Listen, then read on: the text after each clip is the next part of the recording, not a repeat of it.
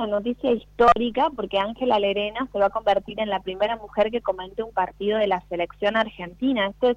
algo muy novedoso porque si bien eh, el primer caso de una comentarista de TV en fútbol argentino fue el de Viviana Vila, que se sumó al equipo de fútbol para todos, esta es la primera vez que una mujer entra a comentar la selección argentina en el camino que va a iniciar eh, a Qatar 2022 eh, este jueves a las 21.10 de la noche. Así que es una noticia que nos pone muy contentas.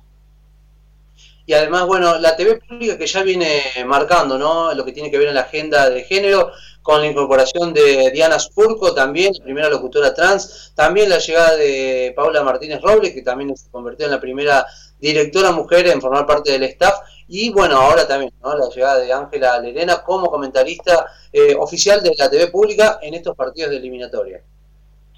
Sí, eh, se están abriendo lugar las mujeres en el mundo de de las noticias, en el mundo de la comunicación, pero particularmente en el tema del fútbol siempre ha sido un resquicio que ha sido difícil penetrar para las mujeres y mm, que Ángela Lerena esté incorporándose en, como comentarista en los partidos de la selección es algo que marca un hito. Y en Córdoba también viene habiendo varios avances en el tema de, cómo las mujeres acceden al espacio del fútbol, que ha sido siempre un espacio que ha quedado reservado para los varones, ¿verdad? Y es interesante que comentar que en Córdoba tenemos eh, la ley de adhesión a la ley Micaela en entidades deportivas, ¿no? Eh, que lo que exige esta ley es, em, bueno, que haya capacitación obligatoria en la temática de género y violencia contra las mujeres para las autoridades y el personal de las entidades deportivas. Y esto ha sido una lucha que han llevado adelante una organización feminista de mujeres eh, apasionadas por el tema del fútbol, que está integrado por hinchas, jugadoras, socias y trabajadoras de distintos clubes de la ciudad de Córdoba,